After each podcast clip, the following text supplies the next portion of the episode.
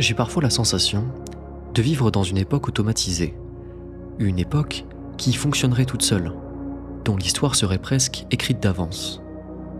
Une époque très loin de moi en tout cas, que je regarde, que j'observe, dont les événements me touchent, mais dont je ne suis pas vraiment acteur.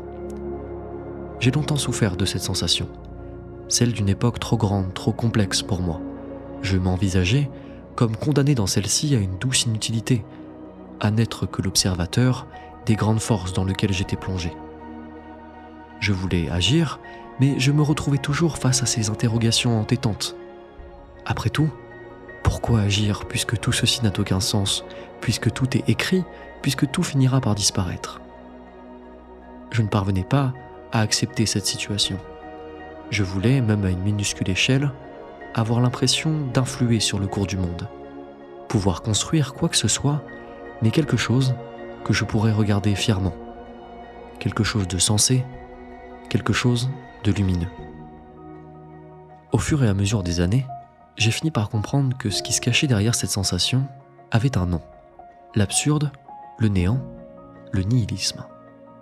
J'avais dès lors un adversaire à combattre. Il me fallait une stratégie. Et c'est précisément ce que je vous propose aujourd'hui dans cet épisode. Une stratégie pour vaincre le néant et l'absurdité du monde. Bienvenue au Dolmen.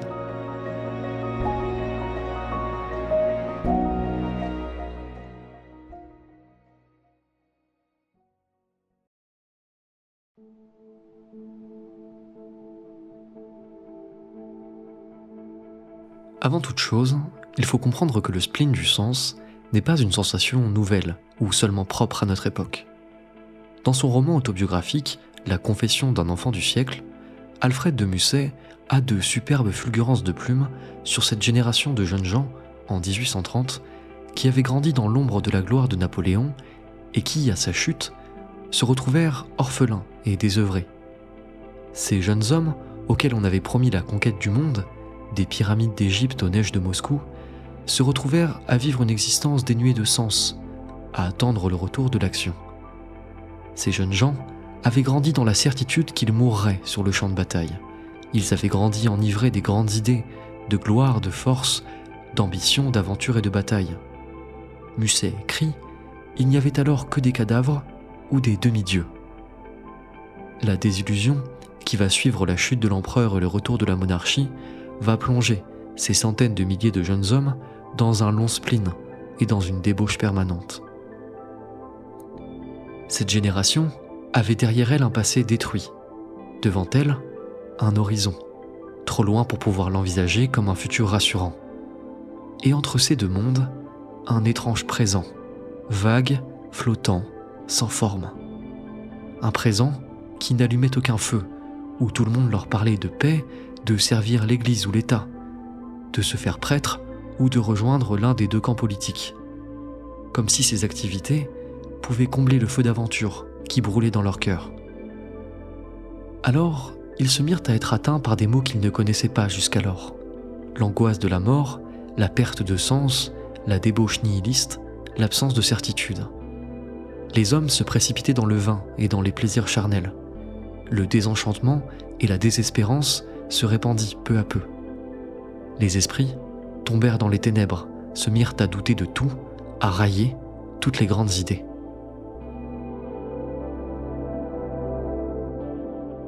Si cette situation vous parle, ce n'est pas très étonnant. L'époque dans laquelle nous vivons a plus d'un point commun avec celle dont parlait Musset. Le monde moderne génère pour l'énorme majorité des individus des questionnements existentiels sans réponse, des attentes de sens auxquelles rien ne répond.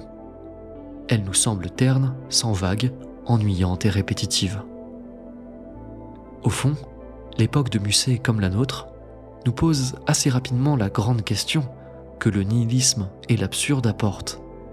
La vie vaut-elle la peine d'être vécue quand rien ne revêt une valeur à laquelle on puisse croire assurément, quand tout est éphémère et quand rien n'a de sens? Pour pouvoir faire taire ces questionnements incessants qui nous empêchent d'agir, qui parasitent nos existences, contrairement à ce que l'on pourrait penser, il faut que nous plongions dans la débauche, au fond du néant, dans les entrailles de la fête et de l'oubli de soi car il n'y a que par la défaite que nous trouverons l'énergie de la revanche.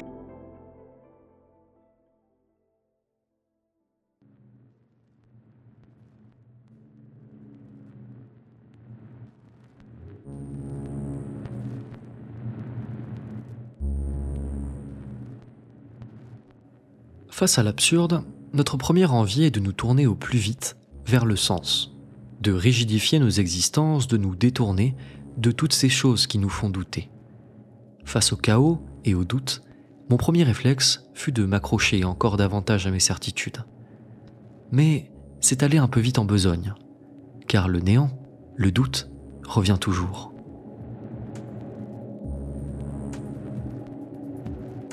Dans nos moments de faiblesse, il vient toquer au carreau. Dans nos nuits sombres, il murmure à nos oreilles. Dans nos joies, il nous ramène brutalement à ces mots qu'il adore. Ridicule, mort, temps, sottise, fatalité. Il nous dira encore et encore, mais à quoi bon? Cela n'a aucun sens, tu perds ton temps. Aussi, je pense que la première action pour vaincre le nihilisme n'est pas de s'en prémunir totalement, mais de l'embrasser. Il faut se fondre dans le monde, vivre la débauche festive ou la vie répétitive, routinière et insensée, goûter à ce lent suicide dont parlait Nietzsche. Il faut se plonger dans le néant, puisqu'il n'y a qu'ainsi que l'on accepte vraiment le caractère absurde de l'existence, sans chercher à fuir dans quelconque arrière-monde, dans quelconque espoir vain et éphémère que peuvent être par exemple la politique, la philosophie ou la religion. Il faut regarder la bête dans les yeux.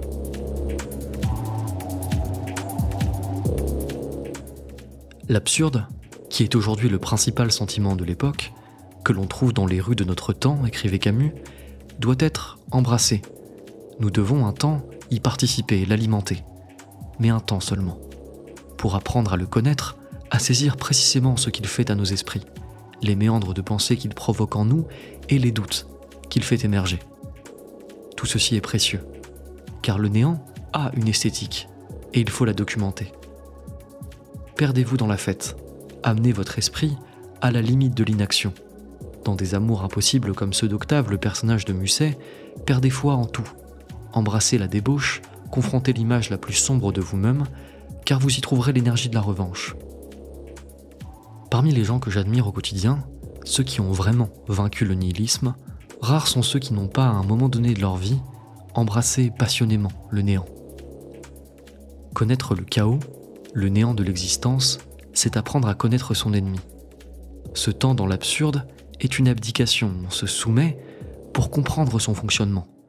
On y puise peut-être au passage quelques joies passagères. C'est une défaite consentie. L'enfant perdu embrasse le chaos que l'univers lui envoie, puis d'un geste se dresse et dit non. Ce non résonne contre les grandes parois sombres du gouffre. Car l'absurde n'a de sens que dans la mesure où l'on refuse d'y consentir, où l'on se dresse contre lui. Maintenant, l'enfant veut sa revanche. Il a accumulé la force de se dresser brutalement contre l'absurde. Maintenant, il faut passer à la contre-attaque. Car un homme ne peut pas passer sa vie à trouver des raisons d'accepter, comme déclarait Diego Brosset.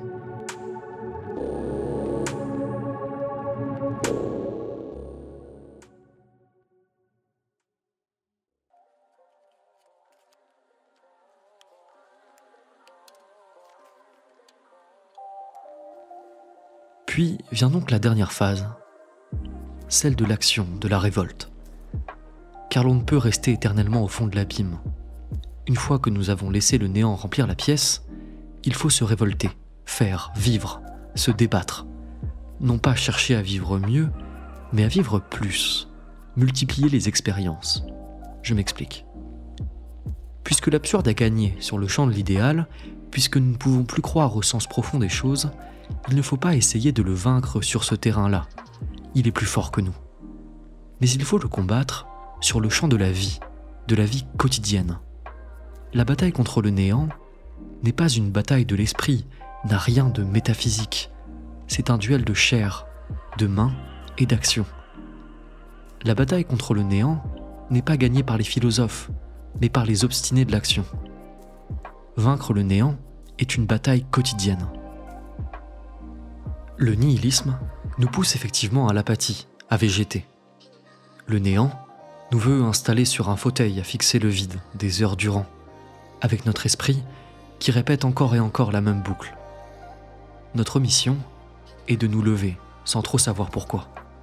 Comme par un commandement soudain du corps, un automatisme privé de raison, comme pour servir quelque chose qui ne nous est plus accessible.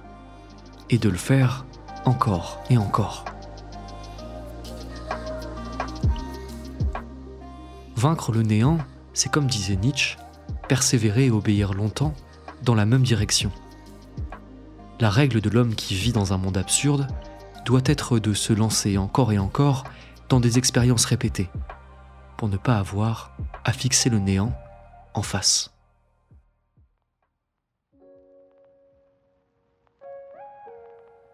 Cette course conquérante ne vise pas à gagner sur le néant, comment le pourrait-elle?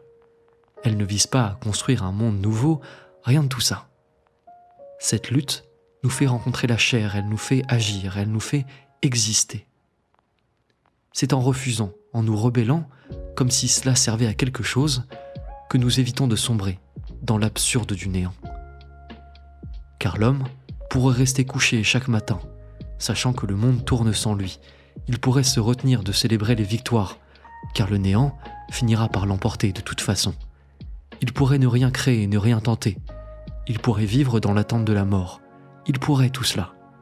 Mais il doit refuser de vivre ainsi. Cette lutte éternellement recommencée vise simplement à faire comme si, comme si nous pouvions vaincre l'absurde du monde. Et ce comme si est la réponse au néant. Tout ceci vise simplement à remplir le néant froid de nos créations, envers et contre tout. Agir comme si le monde n'était pas ce qu'il est, Agir comme si le temps n'effaçait en définitive pas toutes nos traces. Agir comme si nos amours étaient éternels. Agir comme si nous étions sous le joug d'une morale perpétuelle. Faire comme si. Nous devons créer joyeusement comme l'enfant du Zarathustra de Nietzsche, sans aucune garantie d'éternité. Il faut dire non à l'absurde, en construisant des châteaux de sable au bord de la mer, comme si ceux-ci allaient résister au temps jusqu'à la fin du monde.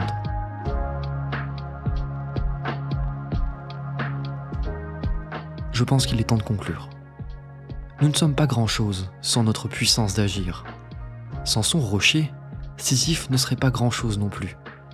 Peut-être s'assierait-il à même le sol, fixant l'horizon, la tête entre les mains. Peut-être même sauterait-il du haut de sa montagne. Qui sait?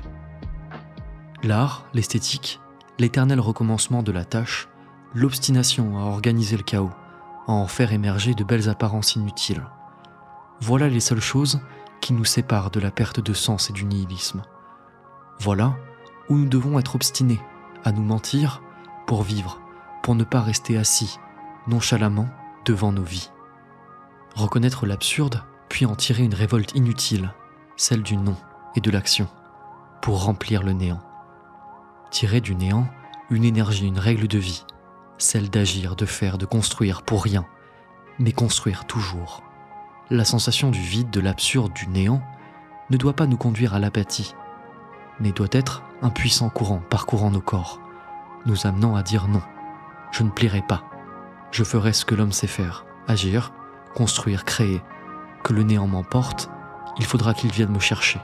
Je ne lui rendrai pas la tâche plus facile je mettrai toute ma fougue, toute ma vie, toute ma force à construire entre lui et moi. Aussi, faut-il être un peu obstiné et fou pour ne pas l'être complètement.